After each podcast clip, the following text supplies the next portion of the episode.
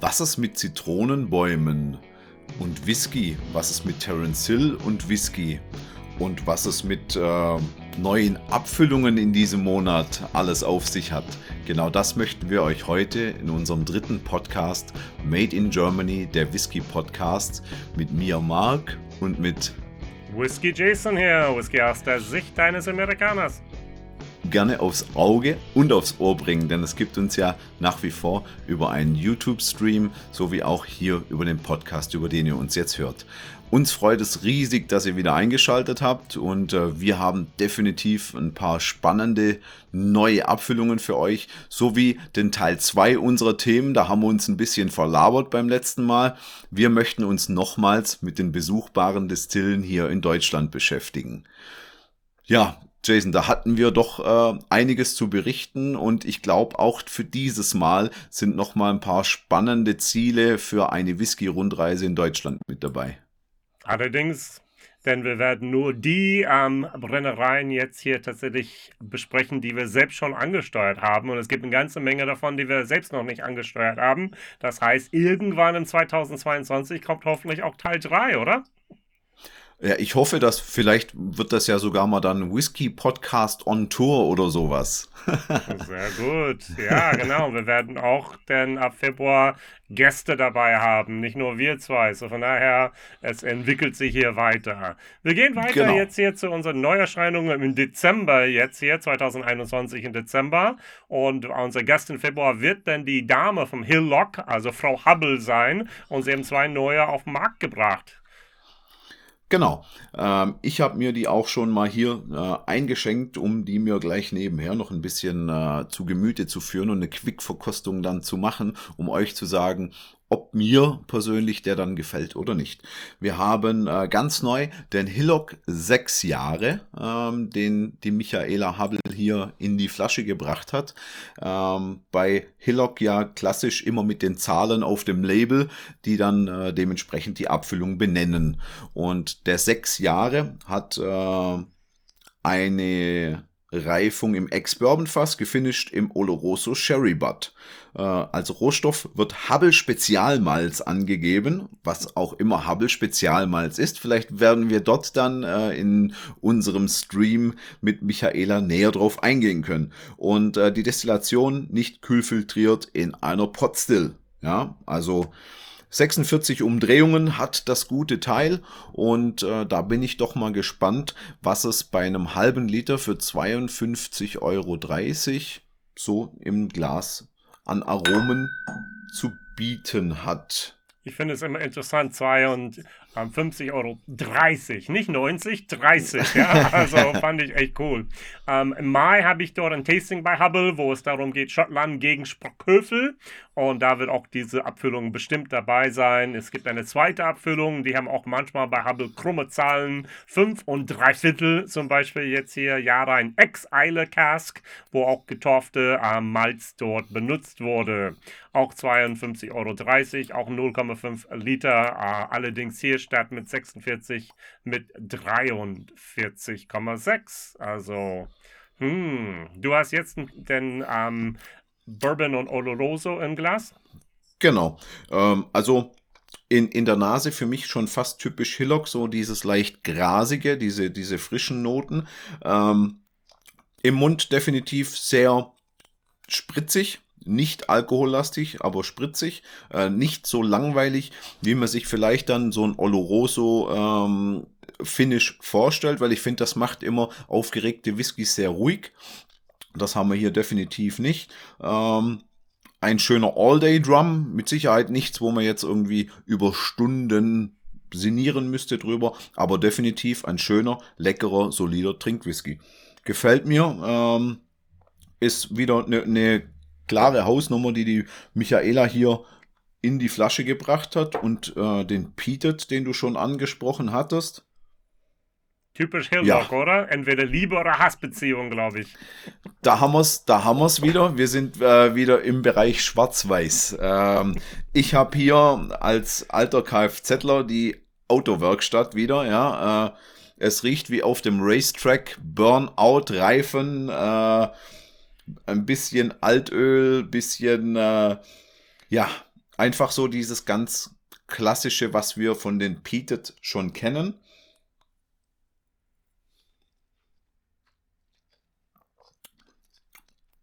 Ja, zieht sich durch. Bleibt auch am Gaumen genau gleich. Ex-Eilafass, amerikanische Weißeiche. Genau das äh, schmeckt man eben auch so. Diese, diese Holzigkeit wieder, dieses holzig-würzige. Rohstoff getorftes Malz, 35 ppm, ähm, Destillation wieder Potstill und nicht kühlfiltriert, 43,6 Umdrehungen. Ja, also den müsst ihr wahrscheinlich mit einem Sample probieren oder ähm, einfach sich irgendwo in der Flaschenteilung mal mit einklinken. Wenn ihr euch Peated nicht sicher seid, dann äh, würde ich sagen, ist das nichts für euch. Wenn ihr Peated mögt und wenn ihr vor allem schon äh, die Peated-Varianten von Hillock vorher mochtet, dann passt der perfekt. Auch äh, ein typischer Vertreter in diese Richtung ist für mich äh, der Gilos Peated. Der hat auch so diese, diese Aromen drin. Ähm, irgendwo eine Verwandtschaft, vermutlich ähnliches Rauchmalz oder gleicher Rauchmalzlieferant.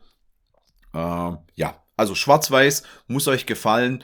Ich finde ihn gut. Das, beides, beide sind sehr solide. Der Sechser gefällt mir definitiv besser wie der 5 3 Viertel. Ähm, aber das ist reine Geschmackssache. Und Jason, du kannst den Peated, äh, glaube ich, auslassen. Der ist nichts Danke, danke. Werde ich auch. Erstmal, beim Tasting muss ich den auch natürlich präsentieren oder die Mitarbeiter denn dort. Ich werde Team Schottland sein und die werden Team Dan Spockwölfe sein. Dann gehen wir weiter jetzt hier. Wir haben Stork.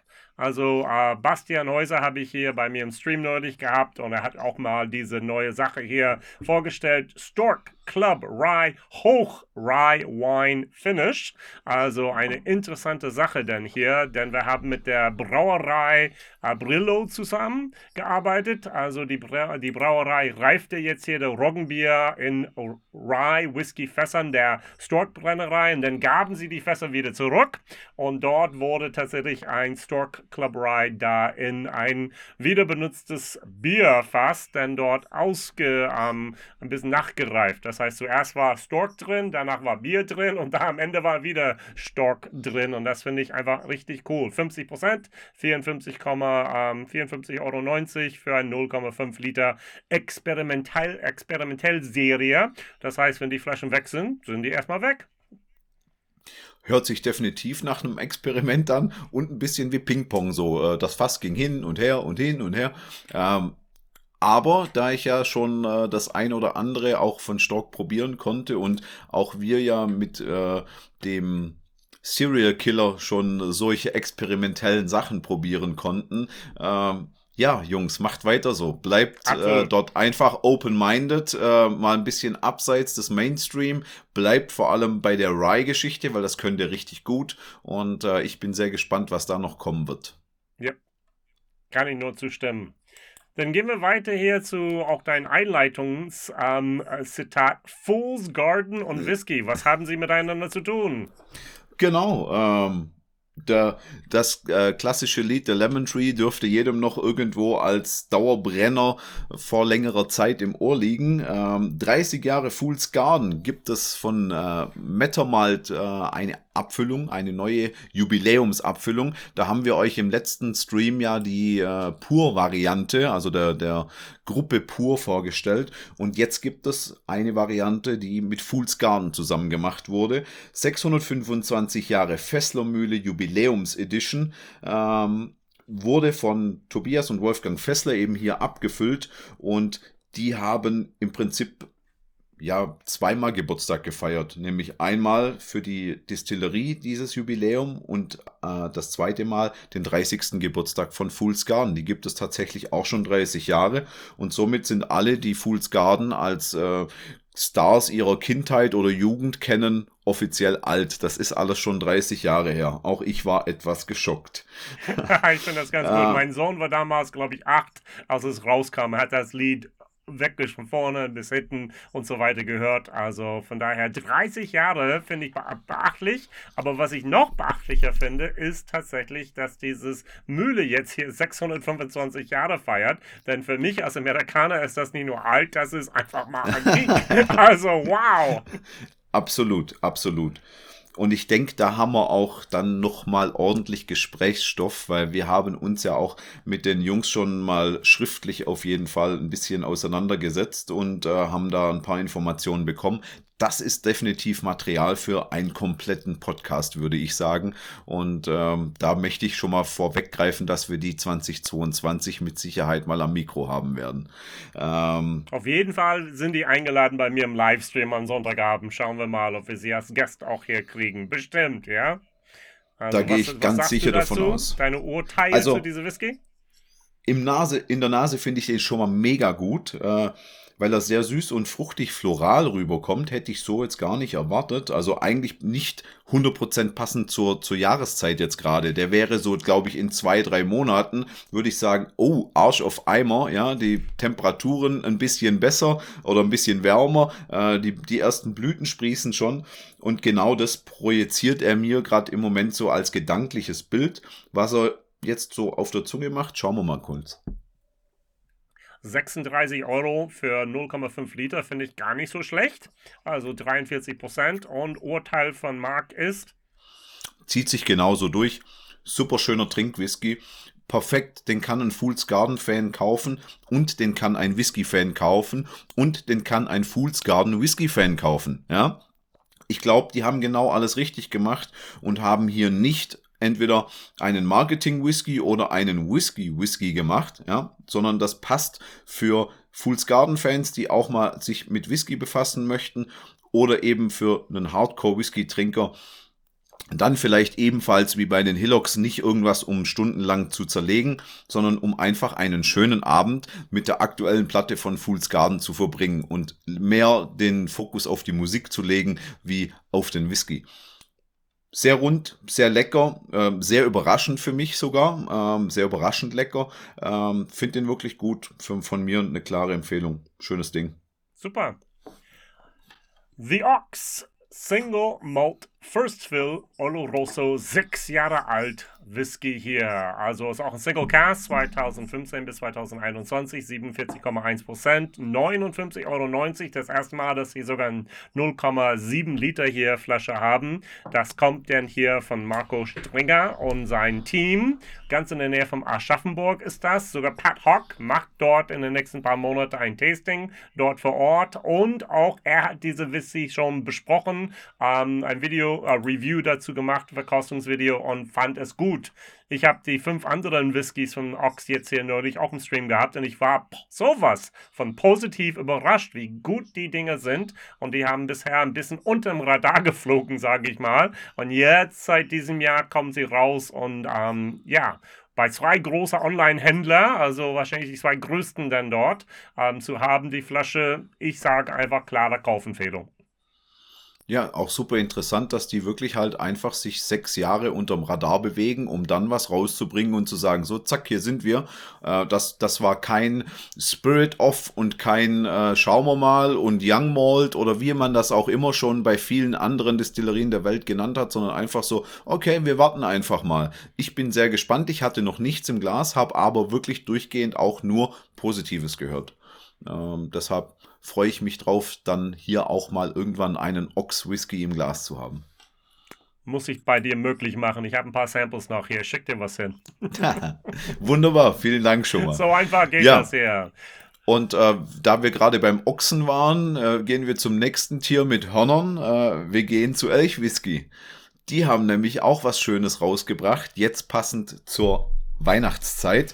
Ähm, ich habe die Box hier neben mir stehen und für die reinen Podcast-Hörer, um das so ein bisschen zu erklären, also es ist eine ein, äh, Art Comic-Zeichnung vorne auf der Box drauf. Das ist eine Mischung zwischen Rudolph the Red-Nosed Reindeer, Santa Claus is Coming to Town und Highway to Hell. Ja, und also, ein bisschen Arnold Schwarzenegger. wir haben hier einen Elch der im Santa Claus Kostüm auf einer Harley, nenne ich sie jetzt einfach mal, hier mit Geschenken durch den Winterwald fährt. Ähm, sehr cooles Design auf jeden Fall, wie eine Art Rebranding. Die neuen Sachen bei euch sehen ja alle so aus oder viele so aus. Und in der Geschenkbox haben wir dann wunderbar ähm, diese Weihnachtsedition drin und zwei tolle Gläser und auch ein kleines Anschreiben, das dann äh, von der Familie Kugler und äh, dort dann stellvertretend von Georg Kugler unterschrieben wurde und auch nochmal eine kleine Erklärung dazu drin steht, nämlich dass äh, diese Weihnachtsabfüllung mit 46, äh, Entschuldigung, 56,1 Volumenprozente am 12. Mai 2016 in Bourbonfässer kam und dann ab dem 8. Mai 2020 nochmal ein Finish in einem Stoutfass bekam. Also kann man definitiv davon ausgehen, Rauch, Rauch, Rauch, Malz, Malz, Malz, ja. Ähm, und ich stehe ja total in den, in den Wintermonaten auf solche Bier-Finish-Whiskys.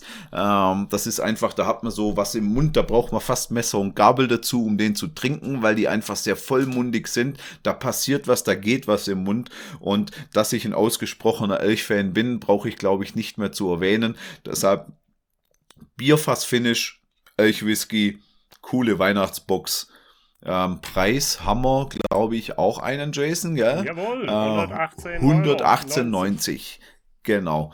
Ähm, definitiv eine Kaufempfehlung, weil limitiert auf 360 Stück und ich gehe davon aus, wir werden von den Elchjungs noch das ein oder andere hören, schmecken und verkosten können. Deshalb ähm, diese Serie mit dieser Abfüllung oder mit dieser Box zu Beginn mit Sicherheit ein, ein cooles Teil und ich glaube, nächstes Jahr ähm, weißt du schon, was da vielleicht auf, auf der Box sein wird. Oder hast du da eine Information? Auf Box weiß ich nicht, aber es gibt auch eine weibliche Elch, der, sie kommt auch noch okay. raus jetzt hier. Ähm, was nächstes Jahr sein wird, werden wir uns einfach mal sehen müssen. Bei Elch, das Interessante ist, ich glaube, sagen zu können, das ist der einzige deutsche Brennerei, der tatsächlich deutsche Torf nutzt. Also diesen deutschen Torf wird gestochen in Norddeutschland, geht rüber nach Belgien, wird dort gemälzt und kommt bei ihm dann da an. Also alle anderen beziehen ihre Torf aus unterschiedlichen Stellen, aber der ist der Einzige und das, das ist ganz anderer, ist ein angenehmer Torf, finde ich. Also es ist nicht Autowerkstatt, genau. das ist ein rauchiger, schokoladiger Moment, wo ich sogar mitkomme. Ich habe gerade für ein paar Wochen jetzt hier eine Fassteilung gemacht. Ich habe ein Fass dabei bei Elch gekauft und ähm, ich freue mich in ein paar Jährchen das mit abzufüllen. Gut. Es Wer sich da noch näher dafür interessiert, ähm, ich glaube, in, dem, in, in einem deiner letzten Videos hattest du die Box auch schon vorgestellt, ähm, bei einem Messeinterview. Korrekt. Und du, und du warst auch schon vor Ort bei den Elchjungs, aber da kommen wir nachher noch drauf. Genau, super. Dann gehen wir weiter zu St. Kilian. Die haben gleich vier Stück auf den Markt geballert. Am Montag von einer guten Woche jetzt hier war dann dort ein Tasting. Die haben 1100 und ein paar zerquetschte Sets rausgeschickt. Also ich finde es einfach, dass die Leistung ist einfach gewaltig. Verrückt. Also, verrückt, ja. Also Terence Hill ist gekommen. Ähm, wer weiß jetzt hier Bud Spencer? Ja, wir wissen auch, wir haben letztes Mal darüber gesprochen, dass Bud Spencer hauptsächlich aus Great Northern kommt, also aus der Irland, aus Dundalk und so weiter. Und es wurde immer gesagt, hey, das geht nicht. Wir können kein Terence Hill machen. Der ist Veganer, der trinkt kein Alkohol und, und, und, und, und. Und dann siehe da, es gibt doch Terence Hill. Einmal eine rauchige Batch 1 und einmal der milde Batch 1. Also ähm, ich war absolut platt. Was sagtest du? Also ich hatte nicht mehr damit gerechnet, weil genau das ja so vehement dementiert wurde, dass es definitiv keinen Terence Hill geben wird. Ähm, ich glaube auch nicht, dass sie jemals damit gerechnet haben, weil ansonsten wäre ja chronologisch richtig gewesen, man hätte den Bud zum Beispiel rauchig gemacht und den Terence Hill dann mild, ja. Und so hat es gibt jetzt einen rauchigen und einen milden Bud und es gibt einen rauchigen und einen milden Terrence. Also von dem her glaube ich schon, dass die auch selber nicht unbedingt damit gerechnet haben, zumindest anfangs. Und wahrscheinlich hat sich das Management von Terence Hill überreden lassen, weil der Bud läuft ja wirklich gut, ja. ja also möcht, ein, ein Schelm, wer Böses denkt, es geht mit Sicherheit nicht nur darum, dass Buddy hier alleine an der Whiskyfront kämpfen muss und Terence ihn da alleine gelassen hätte. Das hat er nämlich in den Filmen ja auch nie. Ähm, das wird mit Sicherheit auch finanzielle Hintergründe haben. Aber ja, wie du schon gesagt hast, äh, bei über 1000 Sets, irgendwas scheint St. Kilian da mal wieder genau richtig gemacht zu haben. Und ähm, wenn so eine große Mannschaft dahinter steht und, und so eine große Fanbase einfach darauf zurückgreift, dann wird das mit Sicherheit im LEH, also im Lebensmitteleinzelhandel, in jedem Supermarkt soll, soll ja irgendwann mal der Bud und der Terence stehen, äh, mit Sicherheit auch dort ein Erfolg. Und wir werden sehen. Das Einzige, was mich am Ende des Tages so ein bisschen stört, wir haben ja nicht nur deutschen Whisky drin. Also mich stört das nicht. Ähm, ich finde es sogar auch wirtschaftlich ganz gut, denn du hast dann tatsächlich mit dem Bud Spencer hast du Amarone-Fässern, bei Terence Hill hast du die Rum-Fässern und du hast jeweils einen rauchiger und einmal eine nicht rauchige Mischung denn da. Also warum nicht vier Whiskys und nicht nur zwei auf dem Markt haben? Rauchig ist 49%, kostet 50 Euro und der Mild ähm, ist dann nur, nur 46% und hat nur 40 Euro. Also von daher, ich bin ganz gespannt, wie sie sich da schlagen werden. Ich glaube, die haben da schon ein Händchen dafür, gute Produkte hier auf den Markt zu bringen. Ganz sicher. Und ähm, in, in, in geschmacklicher Hinsicht natürlich gebe ich dir zu 1000 Prozent recht, da stört mich das auch überhaupt gar nicht, dass da noch ein bisschen von den Iren mit drin hängt. Ja, ähm, mehr nur, als 80 Prozent. nur nur äh, eben dann für ja dieses verschwommene Bild, wo man da sagen muss, okay, es ist eigentlich ja kein deutscher Whisky mehr. Es ist einfach ja. halt nur ein, ein Blended Whisky und äh, that's it, ja. Von und dem her. Abgefüllt äh, in Deutschland, ja. Ja, ein kleiner, ein kleiner Wermutstropfen. Am Ende des Abends interessiert ja aber immer nur, schmeckt oder schmeckt nicht. Und äh, das tun die mit Sicherheit. Von dem her alles richtig gemacht. Ähm, das wird, das wird schon ein Schlager werden, wie man dann so schön sagen kann. Eine tolle Überleitung, denn zu unserem nächsten Schlager, nämlich Gravedigger. Also auch beim Tasting war der Axel Ritt denn da. Er war früher bei Aurium. Aurium gibt es nicht mehr. Also auch das wäre vielleicht auch da nochmal besser zu forschen, was alles denn da passiert ist. Wäre eine interessante Geschichte. Aber es gibt zwei Gravediggers. Einmal der Tunes of War. Da haben wir auch eine LP damals mit 54 ppm. Also 6340 Flaschen, 47 Prozent für 60 Euro, 0,7 Liter. Und was schon längst ausverkauft ist, an dem Abend war das so, der Gravedigger Turf Metal Beast mit 91 ppm. Nur 879 Flaschen, 49 Prozent denn da für 100 Euro, sage ich. Also dieses Turf Metal Beast ist schon eine coole Geschichte. Da war dann Mario, das ist der Master Distiller, zusammen mit Andy im Gespräch mit deren Lieferant für getorfte Malz. Das ist der ähm, oben in Schottland. Die haben gesagt, Mensch, das ist schön, dass wir diese 50 ppm Sachen haben, aber wir sind in Deutschland, wir wollen mehr. Geht das?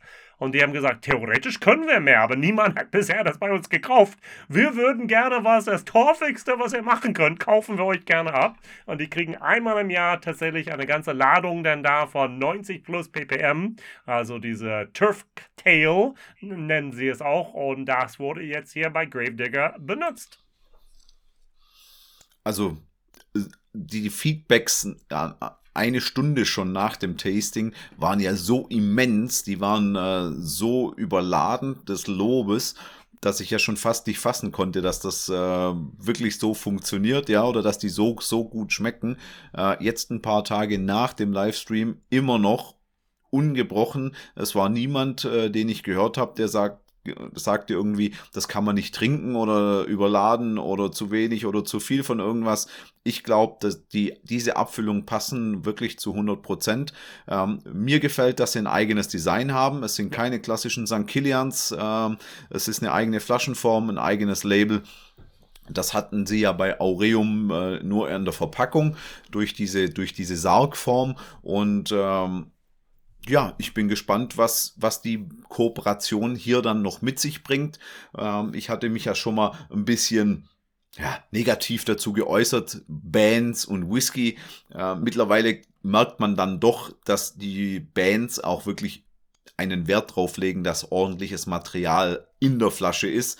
Und das stimmt mich dann wieder positiv. Also nachdem hier Fool's Garden für die etwas weicheren Tage können wir in dem Fall sagen, Grave Digger, wenn es mal auf der Arbeit nicht so läuft, heim die Platte auflegen und dann einen St. Kilian mit dazu und den dann mit ordentlich Rauch und dann äh, ja in klassischer Bud Spencer Manier auf die Fresse, wie man so schön sagen würde. äh, nee, ich bin bin gespannt. Auch da haben wir ja in dem Fall eigentlich den Start von Serien wieder hier frisch aufgelegt. Es ist ja, sind ja alles keine Einzelprojekte, sondern da können wir mit Sicherheit auch das ein oder andere in 2022 erwarten, was hier dann Neues mit dazu kommt. Also Andy hat schon ein bisschen gespoilt, äh, Spoiler Alert gemacht, dass es tatsächlich ein paar Abfüllungen noch geben wird vom Gravedigger. Mhm. Was ich gerne wissen würde, und ich habe dazugehört an dem Abend, nichts gehört, wer ging auf wem zu? Hat Axel gesagt, hey, liebe St. Killian, ihr seid in der Nähe, kann ich bei euch meine Abfüllung machen? Oder kam dann St. Killian dann auf Axel und hat gesagt, hu, ich habe gehört, es gibt's nichts mehr denn dort, können wir nicht was zusammen machen? Das okay. hätte mich ein kleines bisschen interessiert. Falls jemand es weiß, könnt mich nochmal was schreiben schreiben. Oder falls, falls Axel zuhört oder jemand von St. Kilian. ja, nachdem, nachdem wir äh, hier dann bei Gravedigger und St. Kilian, wie auch beim Terence Hill, sicher noch was Neues erwarten können in 2022, haben wir noch eine Abfüllung. Da könnte es sein, dass die langsam aber sicher irgendwie dahin schwindet. Ja, wir haben eine Abfüllung von Silt den Sylt Crannock 2021 mit 48 Volumenprozente. Der kommt in einer 07er Flasche. Und ähm, Sylt verbindet ja im Prinzip einmal so quer durch Deutschland den wilden Süden, nämlich die Sliers Brennerei und ähm, die sind, zeichnen sich hier verantwortlich für den Malt, der drin steckt, das Rohmaterial, das Wasser wie auch die äh, Gerste kommt von der Insel Sylt und wird dann auch im Hafen von List auf Sylt, wird auf dem äh, Schiffskutter, die Angel Share, wird dieses Fass dann gelagert. Aber der Kutter ist, glaube ich, am Lebensende angekommen und ich weiß nicht, ob es einen neuen gibt und ob diese Zusammenarbeit noch weiter stattfindet, nachdem hier ja auch ein Wechsel stattgefunden hat. Sylt, glaube ich, wechselt doch von äh, Sliers weg, wenn ich das so richtig noch im Kopf habe. Kann das sein? Ja, das ist hier sehr, sehr neu und es gibt noch keine offizielle Pressemitteilung hier. Also es gibt die Mutterkonzern, das ist hier dieser Lantern Hammer und die haben natürlich jetzt hier, die werden einfach neue Bet Vertriebswege gehen, dass denn der ähm, jetzt hier Slears eigenständiger wird. Und dann wird jetzt hier ähm, Landenhammer denn diese Marke Silt hier vertreiben ab nächstes Jahr. Silt Whisky. Ob es immer jetzt hier genau eben dieses das heißt hier Kranoch sein wird, das ist die Frage. Und 2020 bis dieses Jahr wurde dann dieses Schiff ähm, in Büsum äh, Grund überholt und ich, äh, ich habe noch nicht gehört, dass es wieder im Wasser ist. So von daher, wenn es nicht Wasser ist, kann man keine Fässer drauf reifen lassen. Naja, vielleicht kann man die drauf reifen lassen, während es restauriert wird. Keine Ahnung. Das ist so ein bisschen die Geschichte jetzt hier, ja. So, The Angel Share hieß diese Schiffskutter wäre ja auch die Frage, ob man das geschmacklich überhaupt schmecken würde. Ich weiß ob, es nicht. Oh. Vielleicht Luft. Und nicht diese Schwankungen da auf dem Boot, ja. Apropos, jetzt wenn wir über Slears reden, die haben tatsächlich es geschafft, eine Flasche durch eine Versteigerung bei Christie's für 24.000 Euro dann dafür einen guten Zweck jetzt hier zu verkaufen. Ist das nicht Wahnsinn? Ähm, also positiv Wahnsinn für den guten Zweck, negativ Wahnsinn äh, oder in Anführungszeichen negativ Wahnsinn. Äh, keine Flasche der Welt äh, würde mir jemals 24.000 Euro aus dem Sack leiern, wie man so schön sagt. Das ähm, entzieht sich für mich jeglicher Gunst, vor allem mit diesem Alter, den Slears maximal hier ja abgefüllt haben kann, ähm, finde ich das sehr sportlich. Wie gesagt, das für einen guten Zweck ist, gibt's hier eigentlich nichts zu meckern. Grundsätzlich für den Whisky, glaube ich, müssen wir uns nicht drüber unterhalten. Ist es überzogen. Aber Gut, das war für die Stiftung Haus der Kunst e.V. in München und das hat jetzt hier ein Architekt und Künstler, Michel Delucci, jetzt hier ein, ein Holzfass darin, ein Tower of Whiskey, Tor del Whisky, ringsherum gebaut und daher ist, ist, es ein Kunstwerk und nicht nur eine Flasche, aber dennoch finde ich es ganz gut, dass wir ähm, solche Dinge jetzt hier auch langsam, aber sicher hier haben, dass weltweit darüber berichtet wird. Guck mal, deutscher Whisky geht auch für ein bisschen mehr als nur 100 Euro weg. Ja. Und auf der Reise von Sylt nach Bayern sind wir irgendwo zwischendrin mal hängen geblieben, nämlich im Harz. Dort gibt es auch neue Abfüllungen von mittlerweile, ja, im Prinzip ja eigentlich, wenn man so möchte, drei Namen, oder? Also einmal ja. äh, Elsburn, Willowburn ja. und ganz neu Hardgo. Was steckt denn da dahinter? Okay, bei Heartgo ist jetzt die zweite Abfüllung, zumindest die ich hier kenne. Das ist diesen Seasonal Collection Winter. Und was in der erste Heartgrow war, jetzt hier war tatsächlich auch alle möglichen Reste, sag ich mal, zusammengemixt. Aber hier haben wir First Fill Sherry, Port, Malaga, Malaga, Fässern zusammengereift, 1056 Flaschen, 48 Prozent, 47 Euro, 0,7 Liter. Und was ich verstehe, ist, Anne äh, möchte einfach mal einen Whisky kreieren, wo sie selbst sagt, wow, das ist dieser Whisky, den ich gerne habe und deshalb Heart Go, also G-O-W. Gut, ähm, ich glaube, da hatten wir uns schon mal irgendwann drüber unterhalten, wann macht sie denn das nicht? Also sie fühlt ja eigentlich äh, immer genau das ab, was, was ihr gefällt. Aber ich denke, äh, es ist auch schön mal zu sehen, dass eine Limited Edition mit mehr als drei oder 400 Flaschen rauskam. Ja. Das Ganze dann zu einem angenehmen Preis auch äh, funktioniert und vielleicht einfach mal ein paar Leute mehr in den Elsburn Geschmack kommen, wie sonst äh, mit den limitierten Abfüllungen, weil die sind dann doch echt wahnsinnig schnell vergriffen. Oftmals, wenn man das erste Mal davon hört, sind sie schon 14 Tage ausverkauft, weil die Hardcore-Fans sich da schon ordentlich mit eingedeckt haben. Ähm, und so kam eben auch äh, im vergangenen Monat äh, dann bei Willowburn äh, eine Abfüllung raus, ein First Fill Ruby Port.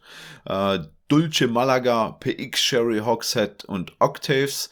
Limited Edition von 375 Flaschen mit 50,5 Volumenprozent. Kostet die 0,7 Flasche 79 Euro. Auch das eigentlich eine, äh, ein Preisgefüge, was in Ordnung ist. Etwas teurer kam die dritte Abfüllung. Möchtest du da noch was dazu sagen, Jason? Genau, Willowburn ist eigentlich immer der stark rauchige Variante. Sie benutzt nicht hier unser Torf, sondern sie benutzt tatsächlich auch diesen Buchenholz, denn da eine interessante auch Nebensatz. Also es gibt ein Ellsburn, ein Port Cask Matured, sieben Jahre alt, First Fill Ruby Casks, also auch nur 660 Flaschen aber 65, 65 Prozent Alkoholstärke. Da frage ich mich echt nach sieben Jahren, wie stark hat sie es abgefüllt? Oder ist es wie in Kentucky, dass die Angels einfach nur Wasser haben wollten und nicht Alkohol? Ich weiß es nicht. Äh, 99 Euro, 0,7 Liter Flasche. Jo. Also bei, bei Ruby Port und so viel Umdrehung, da schmeckt das wahrscheinlich wie Konzentrat. Äh, das ist wahrscheinlich äh, spannend und vor allem ein spannender Experimentierwhisky für den ein oder anderen Tropfen Wasser. Ja, ich hoffe. Ich hoffe dabei. Und sie hat auch ein acht Jahre alte Malaga Fass gereift hier, First Fill. 768 Flaschen, 53,7 Prozent. Normal, finde ich. Und das auch dann für 99 Euro. Also auch spannend. Genau, ebenso wie äh, Malaga Cask Matured äh, Badge Number One, Limited Edition mit 1600 Flaschen. Der ist dann auf Trinkstärke mit 46 Volumenprozente und da haben wir dann was völlig Entspanntes mit 65 Euro für 0,7 Liter. Ähm, auch sehr interessant mit Sicherheit. Malaga, Elsburn kann ich mir sehr gut vorstellen. Ja, sehr gut. Sehr und, dann Gibt's, und dann gibt es ja noch was zur Jahreszeit, äh, Jason. Was hat sie denn da noch Feines? Ein Cozy Winter, jetzt schon zum siebten Mal. Die 2021-Variante jetzt hier mit 56,2% Auch das ist hier 79,90 Euro. Also ähm, im Shop immer noch erhältlich. Ähm, es war interessant. Leute haben schon ein Angebot gehabt. Ein paar Euro günstiger, kurz vor Weihnachten. Hm. Und ein absolutes Mega-Angebot ähm, hat dieser, den kennst du wahrscheinlich, weißt du, dieser amerikanische Blogger, der, der äh, Deutsch spricht, dieser Whiskey Jason, der hat doch eine neue Abfüllung rausgebracht. Da weißt du doch sicher mehr dazu. Gut, ich halte die Flasche hoch, also allerdings im Podcast kann man es nicht sehen. Einmal Dankeschön an Bernie Gator, dass er dieses ähm, Flasche hier Label ein designt hat. Das ist echt cool. Und auf der Rückseite stehen die 18 verschiedene Brennereien, die tatsächlich in Deutschland Whisky gespendet haben für die Aktion. Die zweite Whisky Jason Charity Abfüllung, dieses Mal Peated German Blended Malt, also 60,2 Prozent mit einem fünfmonatigen Amarone Cask Finish. Non-chilled filtered, natural color natürlich. Also auch an dieser Stelle äh, Sauerländer Edelbrennerei, tausend, tausend Dank für eure Hilfe dabei. Denn dort wurde diese Fass gelagert, dort wurde diese Flaschen abgefüllt, dort verschicken sie es und der gesamte Erlös abzüglich Mehrwertsteuer und Versand geht denn dort an Stahlemenschen. Letztes Jahr bei erster Charity-Abfüllung haben wir 10.000 Euro zusammengekriegt und dieses Mal, wenn alle Flaschen weggehen, sind sogar 20.000 möglich, dass wir es überweisen können. Also eine ganz, ganz coole Sache denn da und danke an alle, die hier mitgemacht haben und alle, die eine Flasche, Flasche oder zwei schon gekauft haben. Genau, möchtest du noch äh, sagen, wer die 18 Destillerien sind? Gerne, okay, gut. Ähm, nicht nur Sauerländer Edelbrennerei hat am Anfang jetzt hier 100 Liter gespendet, sondern St. Kilian hat in der ersten 100 Liter und den zweiten auch 100 Liter gespendet. Jetzt hier allerdings getorfte Whisky, also vielleicht deshalb haben sie nicht genug bei Spencer, weil sie uns was gegeben haben. Auch das Fass haben sie auch gespendet. Nochmal, Mario, danke dafür. Elsburn, also Anna hat 30 Liter gespendet, Singold hat auch 20 Liter gespendet, Armin Jobst hat auch hier 10 Liter gespendet, Hubble hat letztes Mal und dieses Mal jeweils 20 Liter, also richtig stark torfiges Zeug gespendet. Baltach hat auch dann da fast 10 Liter gespendet. Uh, Van Loon, also Pickfeine aus Brände dort aus Bremen, hat auch 5 Liter gespendet, danke. Elch Whisky und deshalb haben wir auch dieses zweite überhaupt gemacht. Als ich ihm angefragt habe, ähm, Mensch, kannst du ein bisschen hier was spenden? Er sagt, Jason, ich habe nur getorfte Whisky. Ich sage, uh, okay, dann mache ich eine getorfte Variante. Und dadurch kam es, hat auch 30 Liter hier auch mitgegeben. Danke dafür. Der BG Münsterland hat auch hier ähm, ihre 10 Liter gespendet. Mara hat was gespendet. Steinhauser, auch die Steinwaldbrennerei. Gliener, Simon Feinbrand, ähm, Glors hat gespendet. Sogar Stork hat ein bisschen von deren Single Malt gespendet, die sie selbst nicht mehr produzieren, ein paar Flaschen. Und Aurium mit der Brennerei Ziegler hat auch was gespendet. Danke an alle Leute, die hier das möglich gemacht haben. Super, mega Projekt und ähm, ich wünsche dir damit, dass die Flaschen ganz, ganz bald alle über den Tisch gehen. Allerspätestens, wenn ihr jetzt den Podcast gehört oder gesehen habt, dass ihr dann entscheidet, oh, diesen Whisky sollte ich ja unbedingt haben, weil äh, vermutlich der erste gepeated, blendete German Whisky, den es äh, überhaupt gab und ganz sicher der einzige mit 18 Brennereien. Genau, erhältlich nur bei der Sauerländer äh, Edelbrennerei. Einfach eintippen und dann auf Whiskys gehen und dann steht da ganz groß zweite Charity-Abfüllung. Hoffentlich steht da schon ausverkauft, aber wenn noch nicht, kaufen bitte. genau. Ähm, was man ebenfalls gut kaufen kann, weil während du die 18 Brennereien äh, vorgelesen hast oder erwähnt hast, habe ich mir ein, äh, ja, ein Frühstücksbrot geschmiert. Ich hatte nämlich einen Whisky, der nach Roggenbrot oder, oder äh, Vollkornbrot mit einer dunklen roten Marmelade schmeckt, nämlich den äh, Finch von der Schwäbischen Alb, den Finch Barrel Proof, der wurde jetzt acht Jahre alt. Das ist das Neue, den Barrel Proof gibt schon länger, jetzt ist er aber acht Jahre alt geworden, hat 54 Volumenprozent, ähm, ist ein Single Grain, mit äh, Weizen- und Gerstenmalz, das der Hans-Gerhard Fink äh, aus eigenem Anbau dann hier in den Whisky verarbeitet. Also hier kann man wirklich sagen, von der Aussaat bis zur Abfüllung und, und des Labelings, beziehungsweise ganz oft auch des Versandes dann der Ware, hat hier der Eigentümer und Gründer, der Hans-Gerhard Fink, die Finger mit im Spiel oder am Produkt mit dran. Das finde ich sehr spannend, im Prinzip vom Feld in die Flasche. Der wurde gereift in äh, Bourbonfass, Portweinfass und Rotweinfass. Und das Ganze ist dann eine Fassstärke, wie gesagt, mit 54 Umdrehungen. Einen halben Liter bekommt ihr dafür 59 Euro. Und der hat mir gerade eben sehr, sehr gut gefallen, weil der einfach sehr vollmundig ist und ähm, das macht mir sehr viel Spaß. Da kann man auch ein bisschen dann wieder mit Wasser, mit ein paar Tropfen Wasser spielen. Ähm, den finde ich interessant. Ob die zweite Abfüllung auch so interessant geblieben ist, beziehungsweise noch interessanter wurde. Das ist nämlich der Dinkelport, auch den gibt es schon länger und ähm, das ist im Prinzip so eine Special Grain Abfüllung mit Dinkel aus eigenem Anbau ebenfalls und äh, der durfte auch in einem Port Einzelfass reifen. Der hat 42 Umdrehungen, kostet die halbe Liter Flasche 49 Euro und ich glaube mit Dinkel stehst du auf Kriegsfuß, oder? Habe ich das noch richtig in Erinnerung? Bisher nur zweimal ein Whisky aus Dinkel und Glas gehabt und zweimal wollte ich den wegschütteln, aber ich wäre bereit, ein drittes Mal zu probieren. So, von daher schauen wir mal, ja. ich habe ihn gerade eben schnell probiert. Ähm, der dürfte mehr Alkohol haben für mich. Mhm. Äh, schütteln es mich definitiv nicht. Ähm, der Dinkel macht natürlich was Spezielles, deshalb kann ich verstehen, dass auch dieser Whisky nicht unbedingt jedem gefällt.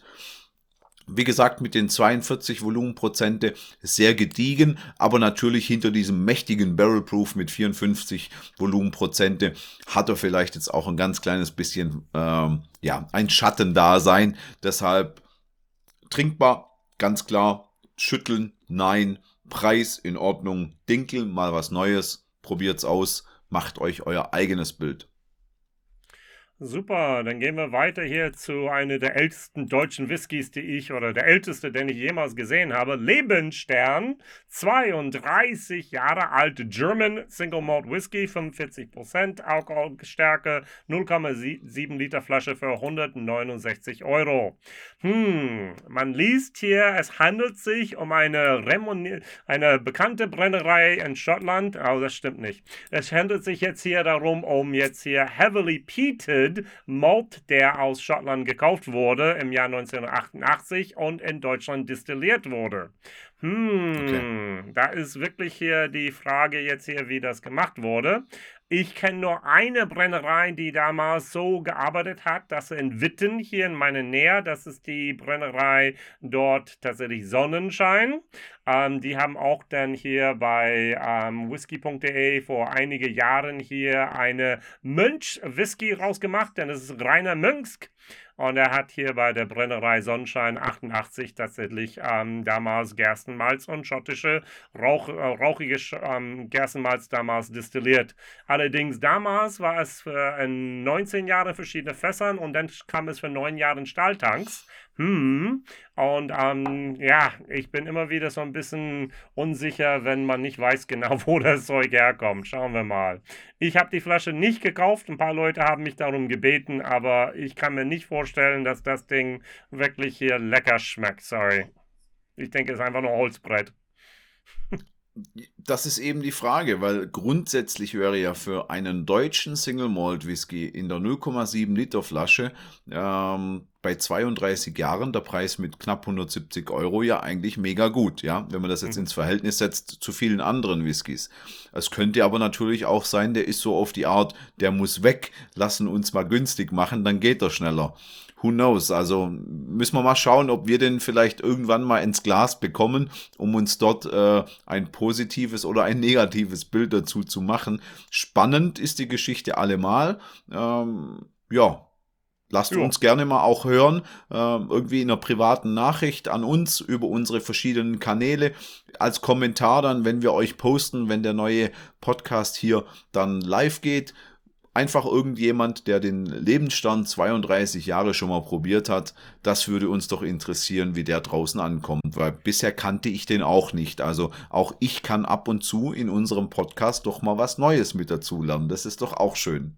Genau, Lebensstern ist ein Bar dort in Berlin, auch so Teil von der Café Einstein. Und das würde jetzt hier vertrieben oder auf den Markt gebracht, in Verkehr bringe, ist dann Haramex Development GmbH. Ein paar meiner Videos habe ich ein bisschen darüber mal gesprochen, dass sie eigentlich was der Militärversorgung herkommen und jetzt Whisky irgendwie machen. Also Militär war damals auch dann dieses Duty-Free-Shops und so weiter für die amerikanische Militär gemeint. So, wir sind jetzt im Bodensee angekommen. Genau, ich habe gerade eben schon einmal an einem neuen Brigantia genippt, ähm, der mittlerweile schon in der zweiten Auflage kam, und zwar der 12 Jahre Edition Constantia. 0,7 Liter mit 45 Volumenprozente. Ähm, der ist auf 504 Flaschen limitiert und äh, kostet 129,50 Euro. Der kommt in einer mega geilen Verpackung. Ich weiß, Verpackung macht am Whisky ja eigentlich gar nichts geschmacklich. Aber der sieht halt echt mega aus. Und zwar wie damals diese äh, Smugglers von, ich glaube von Aaron waren die, Aaron diese waren das, Bücher. ja, ja macht man den, den Einband, klappt mal auf und dann ist in diesen Seiten schön ausgeschnitten die Flasche drin und äh, die, die Brigantia-Flaschen sind sowieso schon sehr schön und ähm, das sieht sehr edel aus, macht, macht wirklich was her und äh, auch im Glas macht er ordentlich Spaß. Der hat ähm, so ein richtiges Gewürzregal, also ähm, grüne Kräuter, ähm, alles was, was in einer kräutrigen Richtung in der Küche oder im Garten zu finden ist und ähm, hat natürlich auch bei zwölf Jahren Fasslagerung ordentlich was an Holz mitgenommen. Die 45 Volumenprozente passen sehr gut, weil er überfordert dann nicht. Er ist nämlich sehr aromatisch, sehr vielschichtig, kommt mit Sicherheit aus der Lagerung in mehreren Fässern und äh, definitiv spannend zu trinken. Ob er euch für 129,50 Euro zu teuer ist, das müsst ihr entscheiden. Ich finde, das Gesamtpaket ist sehr stimmig und wer da Spaß dran hat und wenn ihr euch das anschaut, dann äh, wird euch das auch gefallen. Deshalb entscheidet selber, ob der Preis für euch in Ordnung wäre. Trinkbar ist er allemal. Deshalb von mir eine Kaufempfehlung aufgrund der Optik und des Geschmacks, aufgrund des Preises das seht ihr dann. Super. Ja, und das war, das war im Prinzip schon der letzte von unserer Vorstellungsrunde, obwohl es ja noch viele, viele Abfüllungen diesen Monat geben würde, die wir noch vorstellen könnten. Aber wir möchten ja hier keinen äh, dreistündigen Monolog führen oder Dialog führen, wir zwei, wir nicht? sondern äh, äh, heute nicht, Jason. wir wollten doch noch etwas über unsere besuchbaren Brennereien in Deutschland erzählen. Und das schon zum zweiten Mal, weil da haben wir uns ja auch verlabert. Ja, stimmt. Also ich fange einfach mal an, wo ich gerne war vor ein paar Monaten zum ersten Mal bei Hans-Jürgen Philipp, da unten bei Augsburg bei Sinngold. Also draußen wirklich alles in Gold, innen alles schwarz. Also eine super tolle kleine Brennerei, wo alles anschaulich dort dargestellt wird, herzlich einfach gezeigt wird. Also eine super tolle Sache. Muss man vorbeigehen, finde ich. Absolut. Ähm, erstens ist das Gebäude toll. Aber auch das macht natürlich dann den ersten Eindruck nur in dem Sinn und nichts am Whisky oder am Erlebnis dann drin. Aber das zieht sich drin halt einfach durch. Mit einer Gastro mit dabei. Äh, der Shop ist im Prinzip direkt in der Distille. Also wenn ihr zwischen Distillerie und Shop hin und her springt, müsst ihr nur einen knappen Meter nach rechts und links wechseln. Und äh, ihr steht eigentlich schon direkt vorm Brennapparat. Ich und hätte drei gut läuft, gesagt, aber ich will nicht okay. so sehr widersprechen. Dann müsst ihr ein bisschen mehr hüpfen, aber auch das soll, sollte gehen. Ihr seid zumindest in einem Raum. Und ähm, ich finde, das Konzept ist von vorne bis hinten super durchgezogen. Ja. Äh, Singold äh, im Prinzip ja ein Fluss, der äh, dort vorbeifließt. Die Sünde schwarz, das Gold äh, als das, die Farbe des Whiskys, ähm, also auch die Namensfindung mega patriotisch zur Region, wo der Whisky gemacht wird. Das Gebäude passt zum Namen wie Arsch auf Eimer und ähm, mit dem ganzen Erlebnis drumherum könnte man da mit Sicherheit sogar einen ganzen Tag verbringen. Und wenn ihr dann das Glück habt, den Hans-Jürgen dort vor Ort noch zu treffen und eventuell sogar beim Destillieren irgendwie zuschauen zu können, dann habt ihr alles richtig gemacht, weil dann habt ihr auch noch jemand, der für sein Produkt und äh, für die ganze Spirituosenindustrie im Prinzip brennt. Die machen ja auch nicht nur Whisky, da gibt gibt es ja mittlerweile auch andere Spirituosen. Das Fasslager ist direkt vor Ort. Also ihr habt auf kleinstem Raum wirklich alles, was es äh, in einem Distilleriebesuch an Interessantem gibt. Und deshalb von mir Daumen hoch, seid ihr irgendwie in der Nähe, macht den Abstecher ähm, zu Singold und schaut euch die Distillerie und das drumherum an. Absolut sehenswert. Und nicht Ebenso nur das, sehen- es gibt auch dann draußen tatsächlich auch Grillanlage, wo man wirklich Genau. da Veranstaltungen machen kann. Und es gibt ein Zigarren-Lounge hinten, wo auch Tastings und so weiter gemacht werden. Also da gibt es verschiedene Events. Ach, wenn wir wieder dürfen und so weiter. Also es lohnt sich tatsächlich auch bei denen da zu schauen auf der Webseite. Oh, wo wurdest du Absolut. jetzt hin? Richtung Norden. Ich wollte, ganz genau, wir sind eigentlich ähm, mit an einem der nördlichsten Punkte, also viel weiter oben gibt es nicht mehr ganz so viel. Und zwar äh, widmen wir uns jetzt noch ein paar Minuten der Störtebecker Brennerei. Strandburg auf Rügen, äh, dort kommt auch der Pommersche Greif her. Dort war ich schon ähm, und habe mir die Brennerei mal angeschaut. Das Gebäude mega geil, äh, ein altes ähm, historisches Gebäude.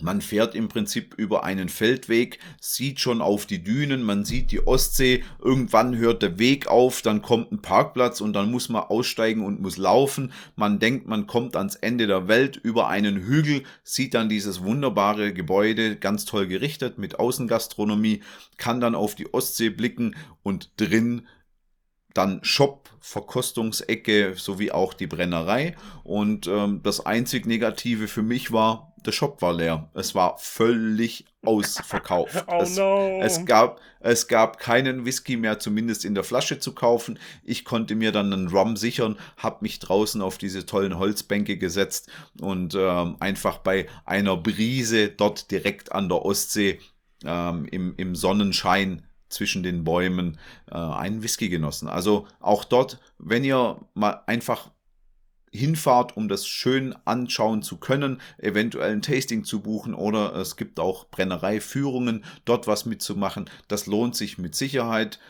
Ob ihr unbedingt einen Whisky mitnehmen könnt, das weiß ich nicht. Zu meiner Zeit war es leider nicht möglich. Und wie ich dann später das Feedback gegeben habe, habe ich von anderen gehört, dass das ab und an der Fall ist. Aber das wiederum macht ja auch Störtebäcker wieder interessant. In dem Fall machen die leckeren Whisky. Ich konnte nur einen probieren. Ähm, daher kann ich nicht so viel dazu sagen. Aber es war auf jeden Fall eine Reise wert. Und wer in der Nähe von Rügen oder auf Rügen im Urlaub ist, fahrt dort vorbei.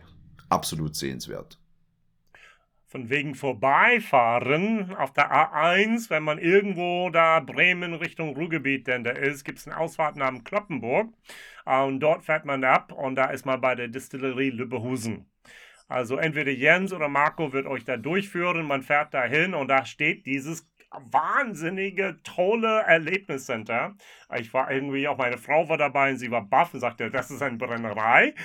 also bist du sicher? Es ist so hochmodern. Sie haben ein schönes, Okay. schönes Tastingraum. Die haben da wunderbar mit ihrer Gin-Distille, die haben ihre Potstill, die haben die ganze Anlage, wo man das sehen kann, wo alles fermentiert wurde. Und dann geht man hinter diese Brennerei an äh, Haus und dann ist da wirklich eine Art einfach mal ein, ein, für mich ein Bunker. Die Hälfte ist unterirdisch, ist so groß und die werden es aufstocken jetzt hier in den nächsten Jahren. Und da liegen hunderte von Fässer da drin. Die haben echt so viel produziert. Single Malt und Rye und leckeres Zeug denn da drin. Also Leute, Leute, Leute. Also auf jeden Fall einmal euch kurz vorher anmelden und das machen. Äh, Bringt eine Stunde, ah, 90 Minuten, zwei Stunden Zeit mit. Es lohnt sich da wirklich in ähm, dort zu sein, in Kloppenburg in der Nähe. Das ist Emske, ist das. Und wir werden mit äh, 40 YouTuber und Blogger werden wir dann nächstes Jahr auch da sein. So, ähm, coole Sache. Danke, Jens. Super. Ähm, es gibt ja noch mal eine Brennerei, die du vorher schon erwähnt hattest, äh, die auch viele neue Gebäude hat oder teilweise noch im Neubau steckt. Ähm, das ist die Sauerländer Edelbrennerei. Dort war ich live noch nie. Ich habe die nur aus meinen Streams, kann ich da ein bisschen was erzählen, dass das wirklich toll ausschaut dort und ähm, dass die tolle Gebäude haben. Aber ich glaube, du warst schon dort und du kannst ein bisschen mehr darüber sagen. Genau, also ich war schon ein paar Mal denn dort, gerade wegen unserer Abfüllung, Charity 1 und 2. Auch mit meiner Frau war ich einmal im Urlaub im Sauerland und wir sind auch da, haben angehalten. Auch sie war beeindruckt, wie schön das da alles ist. Und mittlerweile haben sie ein neues, ich sage einfach nicht nur ein Tasting Room, es ist ein Event Center gebaut, denn die haben auch ein Grill Academy jetzt da, wo sie auch einen Standort haben. Die haben da eine wunderschöne Lagerhalle, die haben viel Kunst da drin, die haben sehr, sehr viele verschiedene, auch Liköre, die sie da machen. Und ähm, einfach ganz liebe, tolle Leute. Das Shop einfach mal ist das einfach ein Ort, wo man hingehen soll, wenn man sowieso im Harz ist, ja. Also ganz, ganz, ganz tolle Sache, ähm, richtig schön aufgezogen und ja, die wissen, was sie da tun. Und nicht ganz so weit entfernt ähm, gibt es ja die Distillerie, die wir auch schon angesprochen hatten und wo unser allererster Gast dann auch herkommt. Ähm, nämlich bei den Hubbles. Genau. Dort war auch, auch ich leider noch nicht. Auch die kenne ich nur aus einem Livestream, den ich mit der Michaela Hubble zusammen gemacht habe. Ähm, da weißt du auch ein bisschen mehr dazu zur äh, Brennerei Hubble und der Hillock Whisky Distillery. Genau, wenn man dort ankommt, Sprockhöfel, also ganz in der Nähe vom Wuppertal im Grunde, kommt man da an und sieht man auch eine Gaststätte, gläserne Front, toll beleuchtet, LEDs und so weiter. Ähm, das haben sie verpachtet und da die ganze Gegend hier weiß, oh, Hubble, leckerer Essen, muss man dann auch da mal machen. Und dann da rechts daneben, man geht da rein durch die Tür und dann hat man die alte Brennerei, wo da tatsächlich eine alte Kornbrennerei ist. Unten, sage ich mal, ein Kabuff ist da in dieser, dieser um, Keller da unten, ist der Shop, wo man wirklich einfach ein Winkel links, ein Winkel rechts immer wieder neue Zimmern da einfach ähm, sieht. Und dann geht man raus nach hinten und dort wurde diese neue Hillock Brennerei gebaut. Mit tatsächlich einer neuen Anlage und eine neue Lagerhalle wurde jetzt auch gerade jetzt hier hat Richtfest gefeiert das ist ja, also das, was ich alles gesehen hatte von äh, den Bildern her, war ja wirklich toll, weil das alles so historisch ist, ähm, ja. mit äh, klassischen Backsteingebäuden und äh, auch alles mit sehr viel Liebe und sehr viel Detailverliebtheit äh, im Prinzip hergerichtet, renoviert oder dekoriert und ähm, auf jeden Fall zumindest was ich von den Bildern gesehen habe, bin ich mir ganz sicher, dass ich die Michaela auch mal noch besuchen muss. Und ich freue mich schon riesig dann auf unseren gemeinsamen Stream dann im Februar. Und auch dort werden wir im Herbst sein, auch mit 30, 40 Blogger, Vlogger. Und wir werden dann tatsächlich auch da einfach mal sehen, wie toll alles denn da ist. Einmal im Monat mache ich ein Tasting da. Allerdings, die sind alle ausgebucht bis zum Herbst praktisch.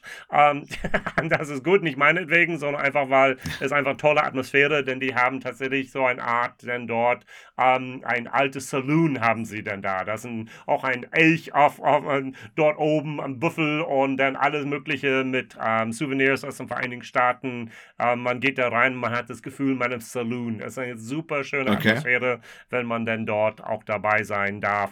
Nicht unbedingt unangefordert denn erscheinen, sondern diese Tours gibt es tatsächlich nur ähm, meistens samstags und die sind auch buchbar online. So nicht weit okay. weg vom Hubble ist der Märkische Spe Spezialitätbrennerei in Dahl, das ist in Hagen. Das sind gut 20, 25 Minuten entfernt. Das ist dann dort hier ähm, tatsächlich, man fährt dann dort ähm, aus Den Hagen raus, einen Fluss entlang. Man sieht die ganze Industrie dann damals von der, ähm, vom Ruhrgebiet. Man biegt links ab, den Berg hoch und kommt zu einem alten Schmied.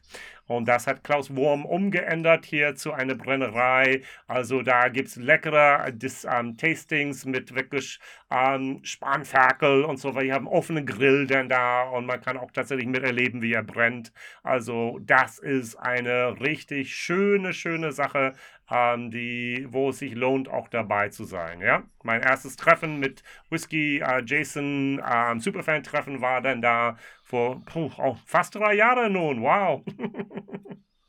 wow. Ja, haben einen schönen ja, Abend gehabt. Von Dahl reisen wir im Prinzip einmal wieder quer durch Deutschland äh, und kommen in Franken raus, in der fränkischen Schweiz.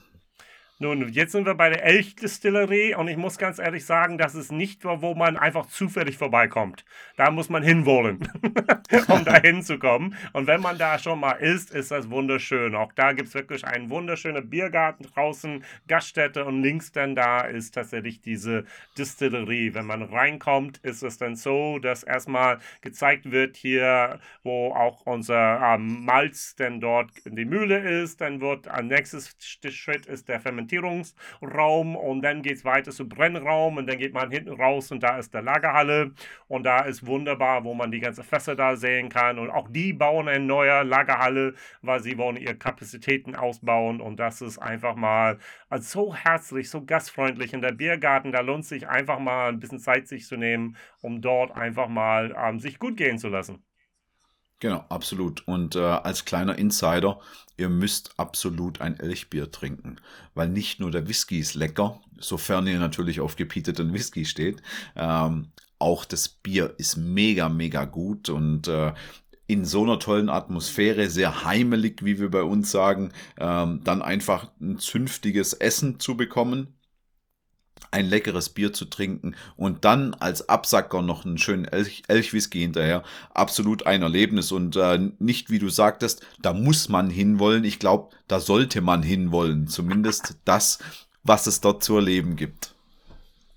Sehr schön. Nun, es gäbe so viele andere Brennereien, die allerdings ich noch nicht besucht habe. Deshalb, wie schon angekündigt, es wird irgendwann Teil 3 geben. Und da werden wir schauen, wie wir das denn in den nächsten Monaten dann anschauen, wo wir denn hinkommen werden. So, unser Thema genau. für Januar ist auch schon fest. Die Frage ist, kann Deutschland getorfte Whiskys gut herstellen?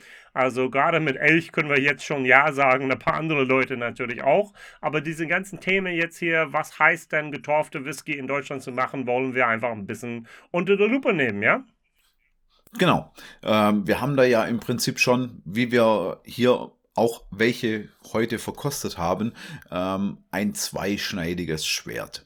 Ähm, Deutschland wird ja teilweise wirklich geteilt, nochmals geteilt in diese Peat und Unpeated äh, Varianten, weil die ein oder anderen Peated Varianten doch ja sehr speziell sind. Und genau das wollen wir mal beleuchten. Erstens, wa wa warum, wieso gibt es denn so viele Unterschiede bei diesem Peated Whisky?